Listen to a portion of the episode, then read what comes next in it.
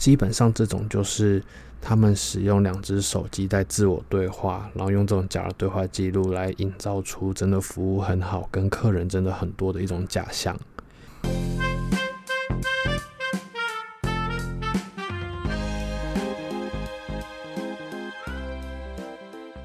Hello，大家好，我是阿宝。这一集要跟大家讲的是我从泰国回来的故事，然后还有公开一些就是其他同行的业配手法跟他们广告行销的方式，就是为了是不让大家踩雷啊。就是毕竟现在真的是假的按摩师太多了，所以我就决定来做个踢爆好了。当初学情欲按摩，主要是因为想说就是。跟女朋友一起可以再增加床上的情趣。后来分手了之后，我就询问了，也一起去泰国学习，遇到了另外两个人，问他们有没有兴趣一起就是创业来做情欲按摩这样子，他们也都很快就答应了。我们三个决定开始做情欲按摩之后，有了师傅，最重要的就是客人，要如何让客人上门。那个时候我们就想了想，我们就说啊，不如现在大家应该都有在玩交友软体。所以我们就决定先从交友软体上面来招揽客人，就当做我们的发机这样。那我们就锁定了 Tinder，因为 Tinder 的话是普遍我们认为颜值比较高的。但是我们会选择 Tinder 的原因是我们想说，因为我们以前本身就有在玩，然后想说上面每次滑都看到很多那种什么女生的一堆那种脸就很塑胶啊，然后什么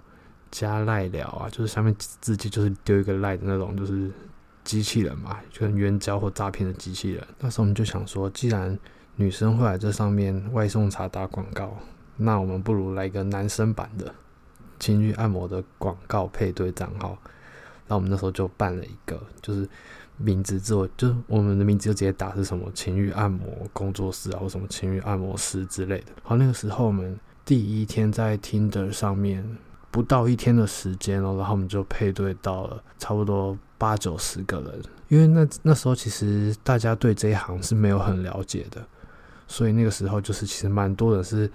配对是为了好奇询问。就是询问居多，但是我们也是蛮有耐心的，就是有问题都回答，就是他们认识这个产业这样。当然有些人就只是问问，就是可能有色无胆，或者是好奇心这样问一问，然后就没有下文的，也是不在少数。但是第一天我说，哇靠，比我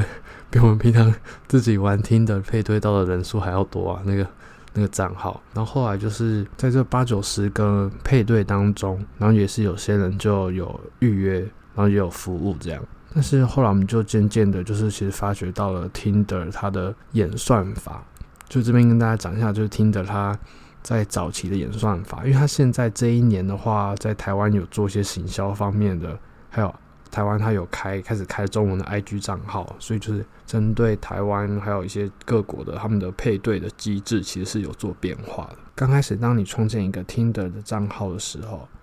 它会让你的配对率提高，就是让你变得更容易被人家看见，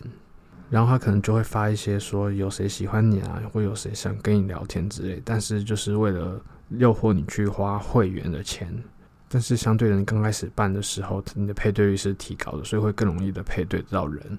所以呢，你只要善用一开始的这个机会，然后你的简介。跟你的介绍就是打得好一点，基本上就是我们吸引到了蛮多的客人，就是来做询问的。那当然就是也会有被检举的部分，因为当你我们是没有在挑客人的一开始，所以我们会一直往右滑。但当你一直往右滑，就是疯狂滑的时候，系统会判定你是一个就是非常饥渴的状态，就是他觉得你很缺女友啊，很饥渴状态，然后就把你的配对率慢慢的下降、下降、下降。然后到最后可能就是被封锁，或是他判定你是机器人，然后你就会被锁账号。所以就是当你一直滑到一个程度之后呢，你就会发现，诶，他会一直在寻找中，就是说寻找你附近的人啊，或是你怎么滑，就是都配对不到人的时候，那时候我们就会砍账号，就直接砍掉，然后砍掉之后再重新办一个。那时候就是代表说，他可能系统已经判定你有问题了。所以会先停止你跟别人的配对，所以那时候我们就会重办一个账号，然后再重新来过这样。那时候我们也是有买会员，因为会员才可以无限滑。就是我们重办的时候啊，他那个你本来有买会员的话，会员他会解除绑定，然后你的新账号可以再还原购买，所以你只要买一次会员就可以无限的，就是还原到你的新账号上面去。所以我们那时候就利用了这个方式。但是如果说当你太晚察觉，就是可能说你已经被检举或系统判定你这个账号已经有问题了。等到你发现被锁了之后呢，你这个门号就不能用了。但是我们就发现，就是虾皮上很多简讯代收，一封可能三十块、五十块这样，所以你只要花个小钱就可以来继续在上面做做那个营运。但是这个方法其实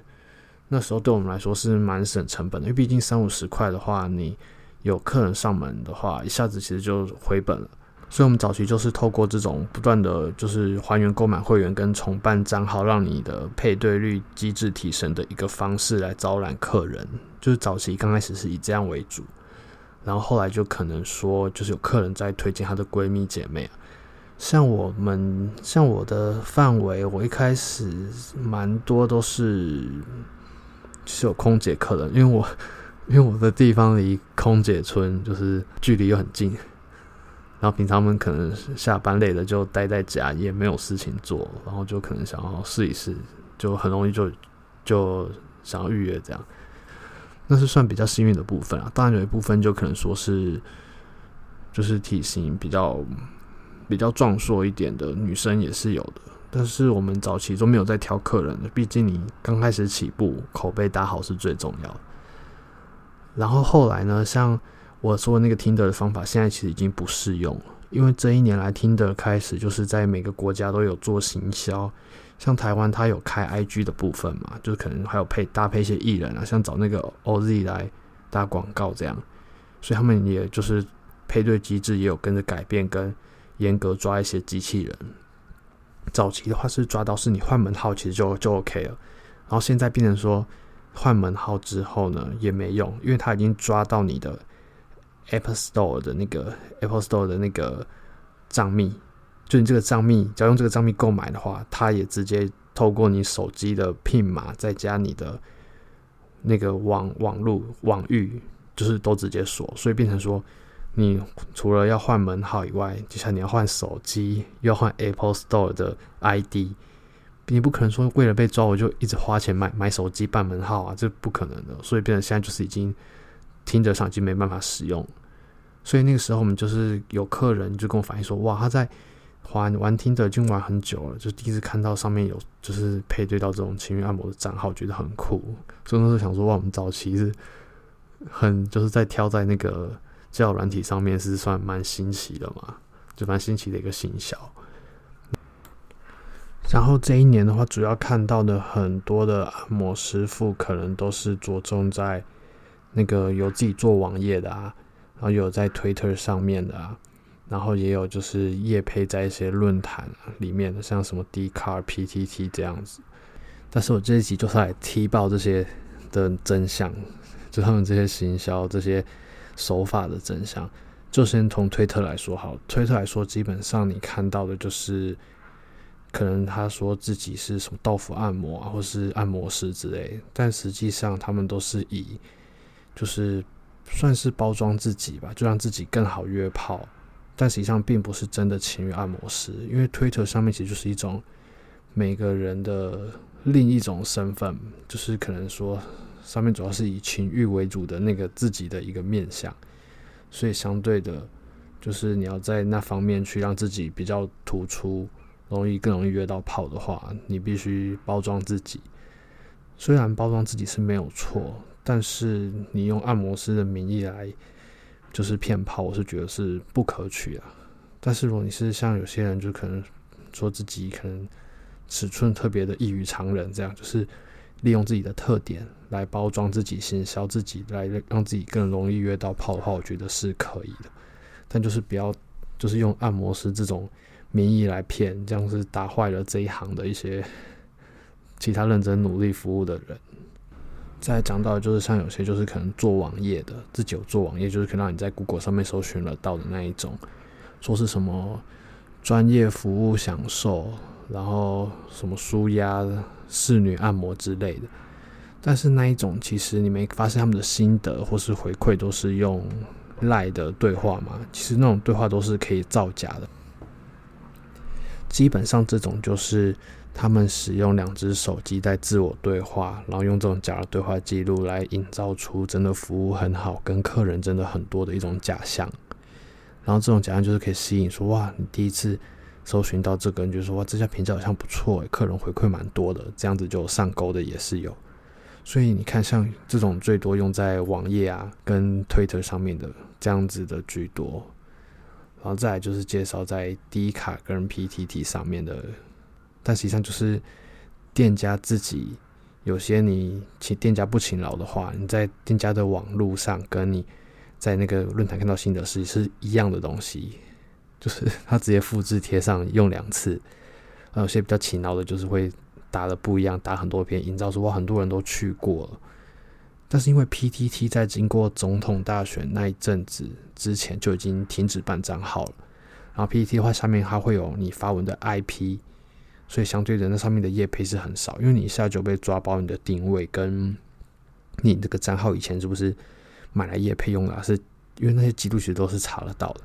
所以后来就转战到 D 卡。但是 D 卡在总统大选那一阵子其实抓蛮严的，因为它防止网军的一些就是操弄风向，所以账号就是以前在虾皮上或是露天你可以打 D 卡账号就可以买得到，而且很便宜。所以那种就是可能说买了夜配啊，被锁了没差。然后后来总统大选之后就是变贵，现在一个账号可能要八百到一千一千多块吧。然后也是买来夜配，因为 D 卡上面普遍就是学生居多。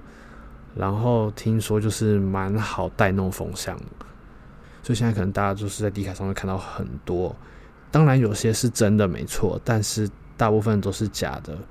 但是我也不好点名，就是有两家你常在上面看到常吵架的，什么一家是什么西门某开头的啊，然后跟一家什么 L 开头的啊，这两家就是基本上是最容易出现的，因为他们两间其实就是有里面的员工跳出来自立门户。之前还有上新闻，就是现在在法院两间在互控，在打官司，就互相诽谤之类的、啊。那这我不知道就会讲太多，就是闹上新闻。但是两家操作方式基本上一样，因为是师傅里面就是可能跳出来开的，所以两家就是网络上就是一直在发心得。但像我本人，我是觉得就是没有必要做到这样子，因为基本上我们早期就是选在。那个 Tinder 上面的时候，那个时候有抓到他们那个就是机制，就是配对机制跟那个 timing 是刚好的，所以我们那时候就有先累积了一些客人，然后之后就是可能再靠客人的口耳相传跟口碑，然后再去做出来这样。因为我觉得说，当你想想好了，你真的很忙，生意很好的时候，你会有时间再去弄这些业配的广告跟买那些文章吗？那些肯定就是生意不好。就是生意不好，或是他只是想要，就是有些人想要骗跑，营造自己，然后就想出来的一些手段跟手法。但当你真的忙的时候，你就没有时间再处理这些事情。所以我有客人才跟我说，就是像，就像补补习班好，他是补教界，他跟我说就有点像说，就是家教，好的家教老师不需要打广告，家长互相介绍，你就可以就是一直有生意。然后反倒是有些可能不好的，才会一直一直打广告这样。但我觉得这些东西都还是见仁见智啊，就是也不能否定说每家都是不好的，但就是还要自己有点理智去判断，然后不要因为卵子冲脑就花了冤枉钱去踩雷这样。但是两只手机这种操作，就是可能对话，然后写什么回馈心得的啊，这种的，就是假的占比真的很高，几乎都是假的。所以就是可能跟大家说，就是不要被骗了。自己又教了大家一个如何辨别真假的方法。然后这一集我们就先到这边喽。我是阿宝，我们下次见，拜拜。